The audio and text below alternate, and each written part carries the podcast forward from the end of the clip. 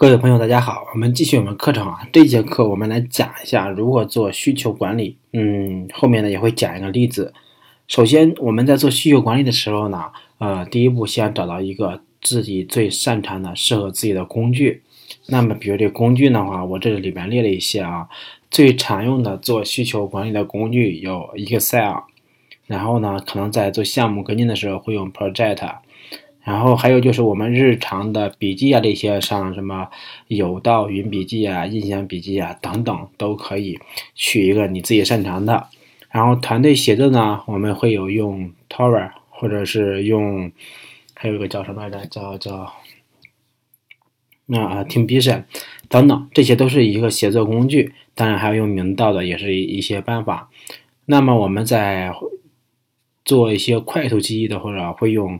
Xmind 或者 Mind Manager 会多一些，那这些工具呢，就是你每个工具各有所长。比如像我，我一般做需求值管理，我用的是 Excel，Project 我很少用。然后我做日常的笔记管理，还有日常的就是零碎的管理，我全部呢是印象笔记。同时呢，我们团队协作，我们公司里面用的是 Teamvision，然后但 Tower 是比 Teamvision 更早一些啊。呃，像我日常我还比较喜欢用的是 Charman 的，就是去来去理一些自己的思路，用 Charman 的，因为这些东西是有免费的，还算不错的。呃，这是说在工具选择上，我们呃根据个人的擅长爱好，然后偏向去选择一些工具。当然，如果说你本身没有偏向，也不清楚，那么我建议你体验一下这些工具。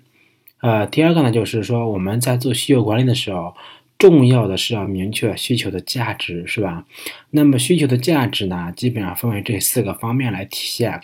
第一个，这条需求呢是能够提升团队效率的，这是它的一个价值之一。第二个呢，就是这个需求是能够创造营收的，这绝对是一个比较给力的价值。第三个呢，是这条需求是用来做战略防御的。什么叫战略防御呢？就是说，呃，竞争对手现在有可能说有，也可能是没有。那么未来跟趋势可能都会有。那我们去做这个东西是为了啊防守别人去做，我们没有，就是说这是一个战略防御的。那相对来说，它优先级就相比较上面来说会降一些，对吧？最后一个是修复问题，就是说在尤其是做。软件开发，没有一个人敢保证说做出来的软件是没有任何 bug 的，是吧？那么我们有些东西是我们即使测试的再仔细，还是会有疏漏的地方，或者说是没有暴露出来问题。那么这些问题一旦暴露出来以后，会作为 bug 作为问题来提交修复。这些呢也是我们需求登记的之一，我们称为就是类型归类或者它价值是要修复问题。这是我们的。做需求管理的几个价值或者叫目标，那么对于一条需求来说，我们需要有哪些必要的信息呢？但这个根据不同的公司，你们有不同的规范啊。我个人就是 比较倾向的是这样的，就是对于一条需求是由谁提出的。哪个部门的提出的，是 A 部门的张三提出的，还是 B 部部门的李四提出的？这个清晰的归属我们是要记下来的。另外就是每一个人在提需求的时候，他一定是有一个期望，你什么时候给他做完，有一个期望时间。同时呢，需求会有需求的标，需求的描述信息。那么我们需要记录的越详细越好，最好这个描述呢，你能够将对方的原话记上去，同时自己再翻译一下会更好一些。再一个就是跟进人，这条需求是提给了谁，接下来是由谁跟进？比如说有的需求可能提给你了，是由是由你另外一个同事来跟进的，那么需要记录清楚。最后一个就是需求，我们需要定期的去检查，比如说两周检查一次。那么需求如果有状态的变化，比如是进展了，那我们应该适时的去更新。这是我们需求的一些基本核心字段，呃，应该是具备的。当然，就是根据你的实际情况，可能还会有增加一些新的字段，呃，也就是新的列啊。那么每一个需求的优先级，我们需要了解点，就是优先级，我们通俗来讲，不打分为高中低就可以了，没必要分为极高高，是吧？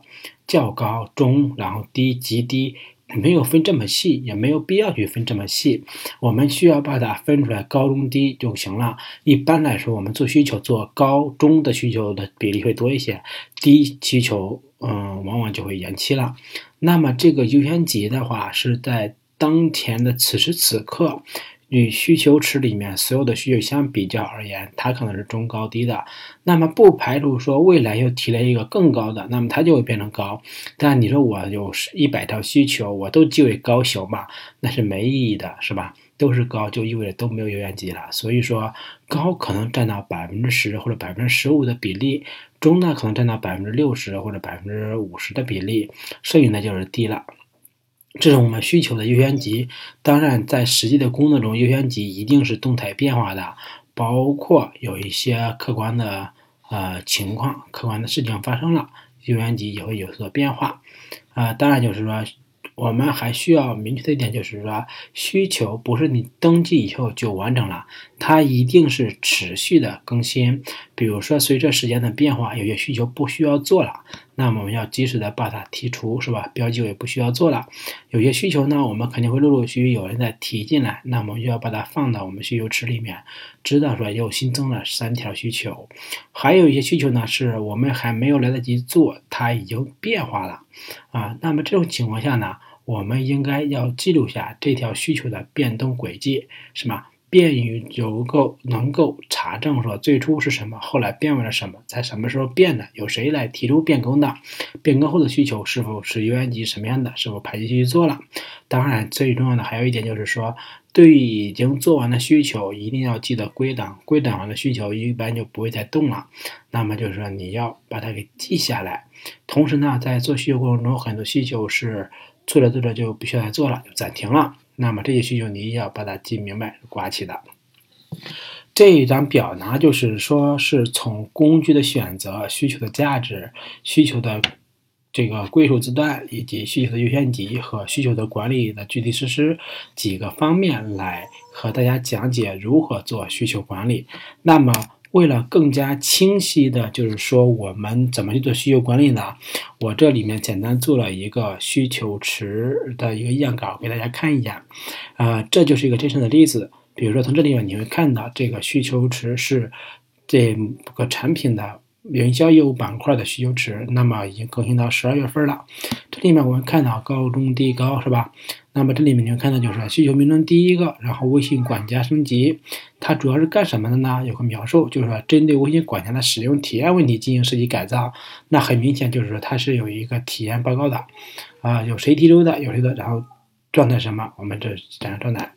然后第二个就是说我们微信管家扫码绑定微信公众号的体验优化。就是找到一个更好的办法，可以按找授权不使用两个手机、不用截图的方法来这样绑定。那么这个呢，我们如果要做怎么去做？就类似这样的，我们把我们的需求给列出来，然后的话，我们每天的工作或者说我们时不时的工作是需要去检查这些的，以保证我们所做的事情是没有偏离我们的初衷的，以及我们做过的事情我们是要记忆下来的。好。这一节课呢，我们主要讲一个需求管理的办法和信息，以及就是一个需求时的样例。好，谢谢大家。